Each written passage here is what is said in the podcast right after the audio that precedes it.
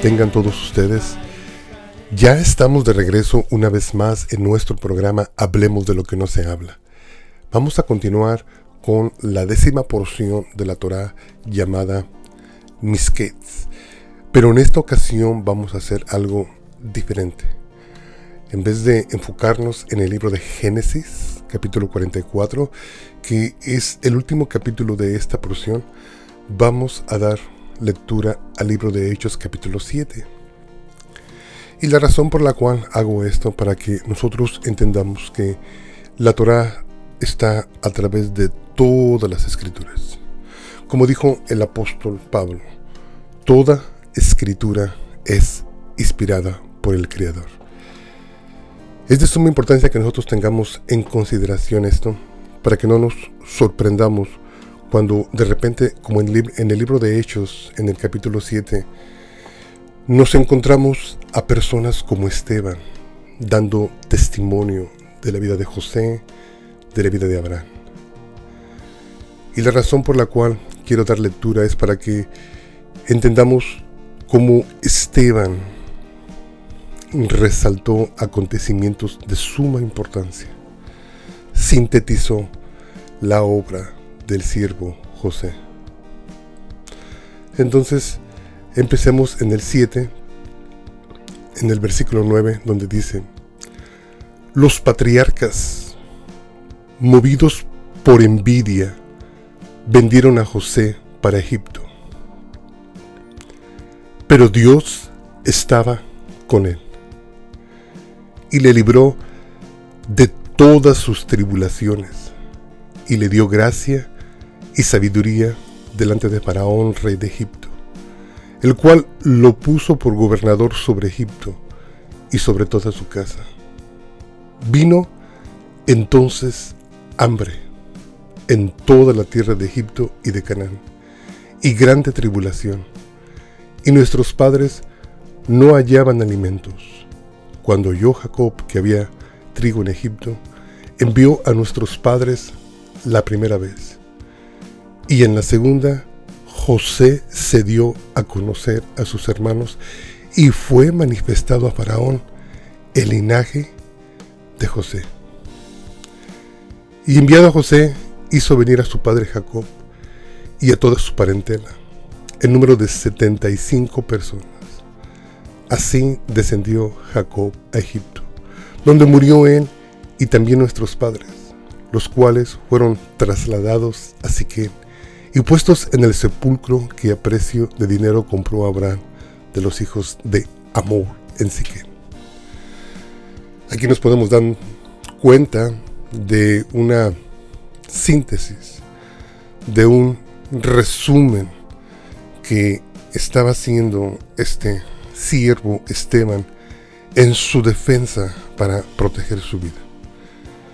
Y la razón por lo que lo hizo fue porque quería que su audiencia conectaran a Yeshua, que acababa de ser sacrificado por ellos mismos. Quería que lo conectaran y que entendieran que de la misma forma en la que José había padecido, de la misma forma ahora podemos ver que Yeshua estaba siendo perseguido, estaba siendo rechazado. Cuando llega José y les dice que la primera vez que los hijos de Jacob se presentaron delante de José, dice que no les reconocieron. Y en el capítulo 7 del libro de Hechos, versículo 13, dice, y en la segunda, muy importante que entendamos esto, porque si no, no vamos a encontrar la razón por la cual el siervo Esteban está remarcando la vida de José en el libro de Hechos. Dice, y en la segunda, José se dio a conocer a sus hermanos y fue manifiesto a Faraón el linaje de José. Qué importante.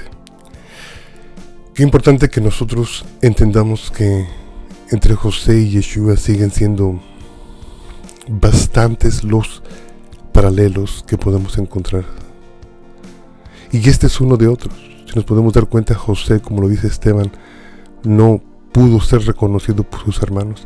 Así como cuando Yeshua vino la primera vez, dice que no todo mundo lo reconoció, incluyendo su propia gente, incluyendo Israel.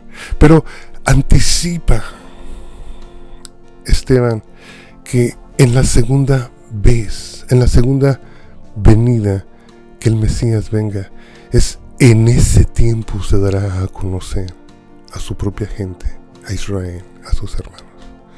Ahorita, pues, como todos sabemos, libro de Romanos capítulo 11, no estamos en el tiempo de los gentiles, pero llegará el tiempo donde Yeshua se manifieste y se revele a sus propios hermanos, a Israel. De la misma forma que José es mencionado en el libro de Hechos por el siervo Esteban, se me ocurrió la idea de hacer una síntesis de lo que hemos visto en los últimos programas, porque hemos de entender que es de suma importancia que nosotros entendamos el mensaje aquí, porque en la misma forma en la que José trabajó con sus hermanos, también Yeshua está trabajando con nosotros.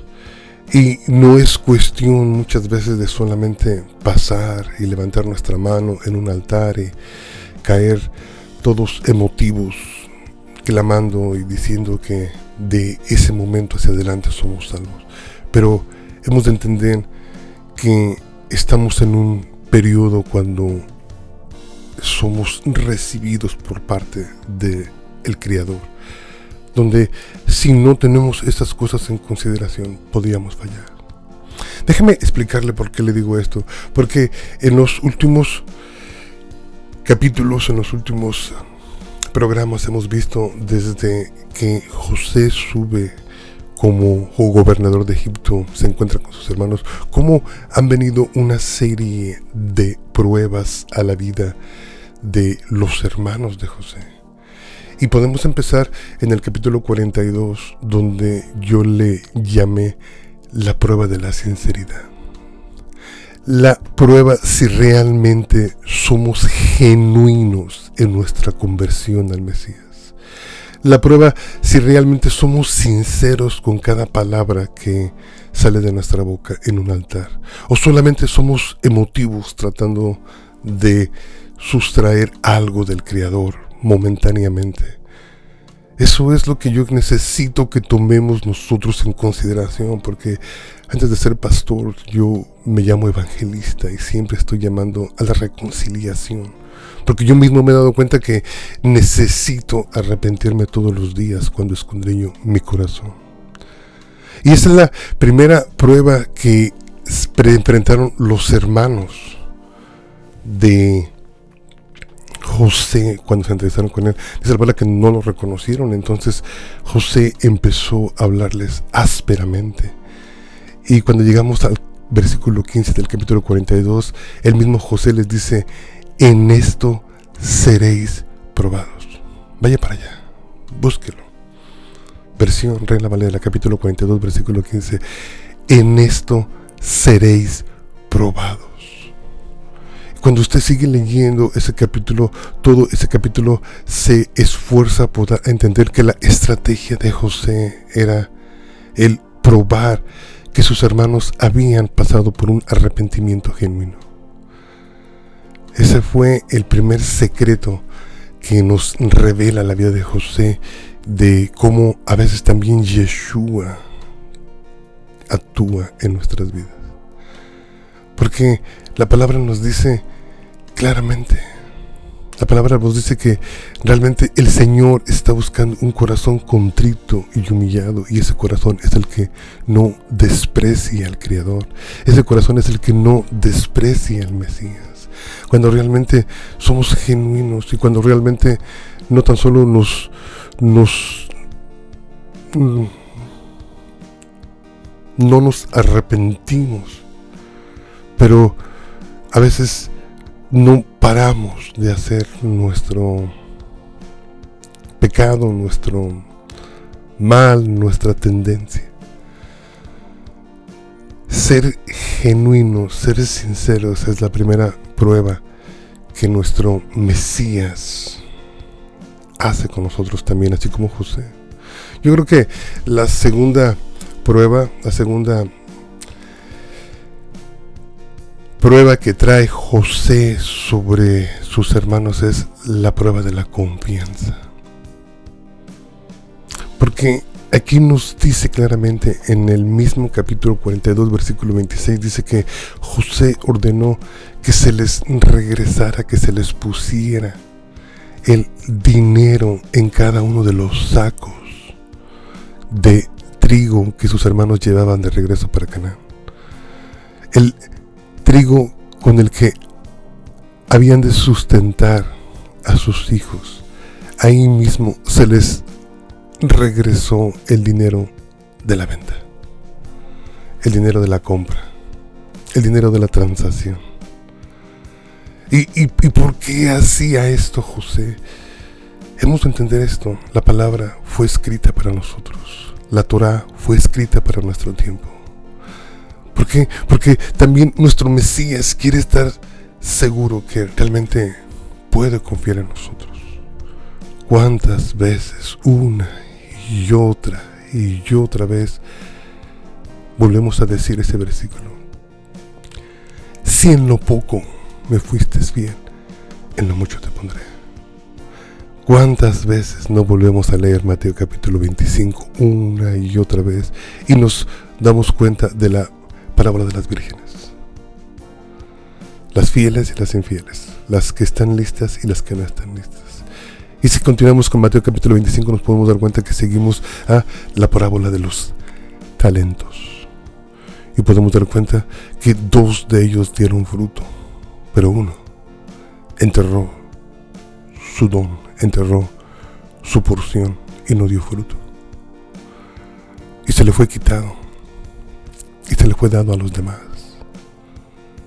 Porque lo que el Señor busca es que nosotros generemos esa confianza en nosotros mismos para poder ser confiables para Él, porque realmente nosotros somos sus administradores de su reino, somos sus administradores de sus bienes aquí en la tierra. Esa es nuestra posición, esa es la obra que hizo Yeshua, eso es lo que estaba haciendo José con sus hermanos. Le dijo, no tan solo les vamos a dar el trigo para que alimenten a sus familias, pero también les vamos a confiar el dinero con lo que pagaron este a ver qué hace.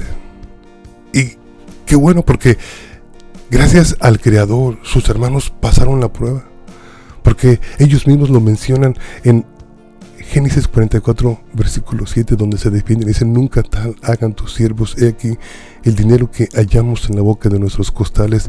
Te la volvimos a traer desde la tierra de Canaán. Te la volvimos a traer desde la tierra de Canaán. Yo creo que esos son los dos primeros momentos en los que yo absorbo que realmente José está probando a sus hermanos. Es donde yo me doy cuenta que es lo que la palabra, lo que la Torah nos está revelando, que es el mismo proceso que sigue Yeshua. Nos está probando. Primeramente, la prueba de la sinceridad. ¿Qué tan sincero ha sido con el Señor. ¿Cuántas veces no hemos dicho o hecho votos delante del Creador que luego no cumplimos? Y voy a hacer esto, y voy a dar aquello, y me voy a levantar más temprano para hacer esto, y se nos van los días. Y si tú crees que Tú puedes decir en tu mente, oh Dios es bueno, Dios me entiende, Dios me comprende. También Dios se impresiona, el Creador se impresiona, el Eterno se impresiona, el Eterno se ofende. Porque llegado el momento, esto es una prueba, la prueba de la sinceridad. La prueba si realmente nos hemos acercado a Él para que Él sea nuestro Señor. Si realmente nos hemos acercado a Él con sinceridad y con un espíritu contristado. un espíritu que no sea rechazado por Él, para luego entrar a la prueba de la confianza. Muchas veces el Señor nos devuelve inmediatamente todo lo que el mundo nos robó. ¿Cuántas veces no llegamos a los pies de Yeshua quebrados financieramente, quebrados emocionalmente, quebrados sentimentalmente, quebrados en toda área de nuestra vida? Y el Señor, el Creador, Adonai nos empieza a dar, a regresar, a retribuir todo lo que el mundo nos robó. ¿Y cómo tomamos nosotros, hermano? Santiago nos dice claramente, dice, cuando pedís, pedís mal, dice, porque muchos de nosotros pedimos solamente para sustentar nuestras vanidades, para pagar por nuestras vanidades, para serles infiel al Señor. Dice que por eso no recibimos, porque no pasamos la prueba de la confianza. Esto es muy, muy, muy importante porque los apóstoles lo estaban viendo, Esteban lo estaba viendo, por eso mencionó la vida de José. Todo el Nuevo Testamento menciona que nuestra vida mesiánica o cristiana, llámele como usted guste, es una prueba. La prueba de la confianza para luego venir así y concluir con el siguiente capítulo y ya solamente estoy resumiendo porque ahora es el último día de esta porción. Yo quisiera que me dieran 20 programas por cada porción y aún no sería suficiente. Pero me tengo que limitar a la oportunidad que Dios me da de estar aquí. Y recuerde, la última prueba que reciben estos varones es la prueba del celo. Muy importante. Porque cuando usted llega a Génesis 43, versículo 34, ya cuando están sentados en la mesa, recuerde, recapitulamos un poco, dice, José preparó una res para sus hermanos, los iba a recibir la segunda vez en su casa. Quería ver a Benjamín, cuando vio a Benjamín se conmovió. Estaba sentados con ellos a la mesa. Cuando se retiró a llorar a sus aposentos, luego dice que se lavó la cara y regresó con sus hermanos y siguió comiendo con ellos. Pero José sigue insistente probando a sus hermanos y hace una prueba más, la prueba del celo, porque recordemos algo, esos hermanos con el que estaba comiendo en ese momento, esos hermanos fueron precisamente los que lo vendieron ya entendemos por qué. Libro de Hechos repite al pueblo de Israel a través de la boca de Esteban.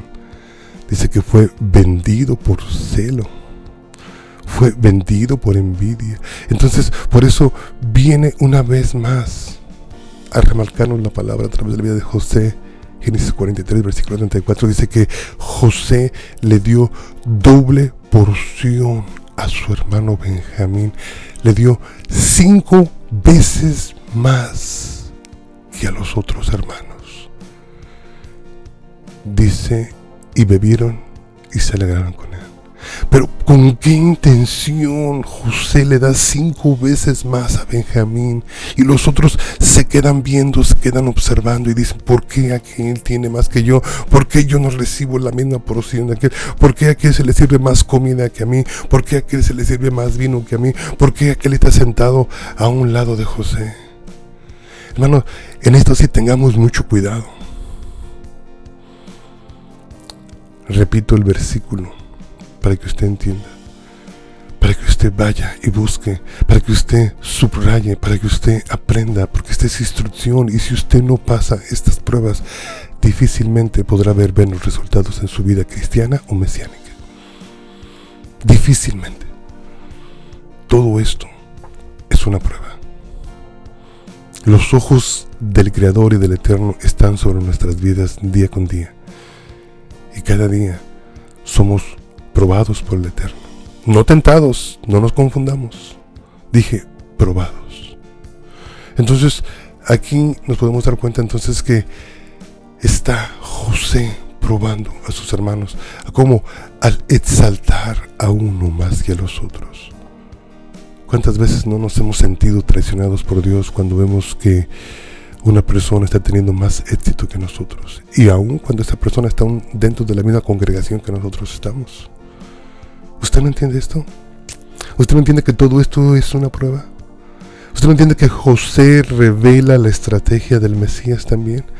Por eso decimos los paralelos, por eso decimos las similitudes, por eso decimos los simbolismos, por eso como usted quiera llamarle, porque a través de la vida de José podemos sustraer el mayor contenido de paralelos del cómo trabaja el Mesías con nosotros.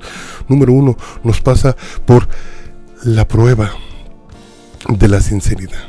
¿Qué tan sinceros somos en nuestro arrepentimiento? ¿Tenemos la capacidad de dar la vuelta a nuestro pecado? ¿De parar, de frenar nuestra, nuestros errores? ¿De frenar nuestras incapacidades? Dar la media vuelta y seguirlo a Él totalmente. La segunda es la prueba de la confianza. El Señor inmediatamente muchas de las veces inmediatamente restaura todo lo que en el mundo perdimos, todo lo que usted se botó en, alcohol, todo lo que usted se botó en prostitución, todo lo que usted se malgastó en parranda, en perderse a sí mismo. Yeshua es bueno, muchas veces no lo devuelve. Pero nosotros, ¿cómo hacemos? Porque el Señor nos está probando, al devolvernos todo eso, está esperando que nosotros demos fruto en el reino. Esa es la prueba de la confianza. La prueba de la sinceridad, número uno. Número dos, la prueba de la confianza para luego venir a la prueba del celo. Con cuánto celo a veces nosotros sentimos o vemos a la gente que ha recibido cinco veces más que lo que nosotros hemos recibido en el reino de Dios. Lea. Le exhorto a que lea. Esa fue la estrategia de José, esa es la estrategia de Yeshua se me acabó el tiempo. Mi teléfono es el 214-212-7676 y nuestro discipulado es completamente gratuito. Toda pregunta puede usted llamarnos. Shabbat Shalom. Que el Señor te bendiga. Que el Señor te guarde.